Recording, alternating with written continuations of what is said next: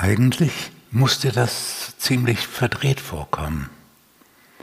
Du bist in das Leben geschickt worden mit der jahrelangen Konditionierung. Achte darauf, dass du besser wirst. Sorg dafür, dass du stärker wirst. Wenn du das und das kannst, dann darfst du schon dies und jenes. Wenn du dich genügend anstrengst, um das und das noch besser zu lernen, dann bekommst du mehr Geld, weil du auf der Karriereleiter ein Stück nach oben gehst. Aber in der Schule hat das angefangen, wer am besten ist, der kriegt eine Eins. Wenn du eine Eins kriegst, dann kannst du dich am tollsten fühlen. Und wer nicht genug Punkte kriegt, der bleibt sitzen. Der ganze Organismus ist auf die Weise konditioniert worden.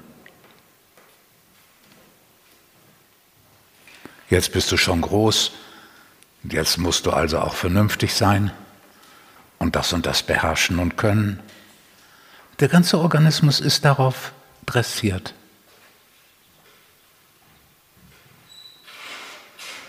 Und jetzt realisierst du plötzlich, das alles das alles ist nur eine Fata Morgana. Das ist nicht der Weg, glücklich zu werden, indem ich mehr kann, toller bin, mehr Geld kriege, weiter reisen kann, dickeres Auto fahre. Das ist nicht der Weg, um glücklich zu werden. Diese Regeln, in die ich da hinein dressiert wurde, die funktionieren gar nicht die sind gar nicht das Eigentliche. Weißt du, so wenn du Monopoly spielst und spielst da den ganzen Nachmittag, freust dich über Hotels und sonst was und hörst hinterher, gewonnen hat der, der am meisten gelacht hat. Und dann merkst du, verflixt.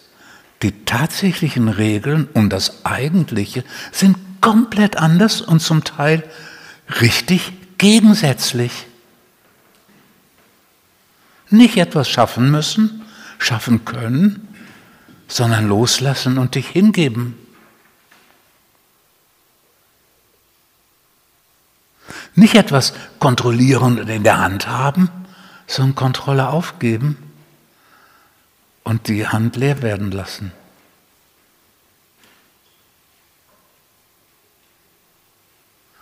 Das ist ein anderer Blick auf die Radikalität des anderen.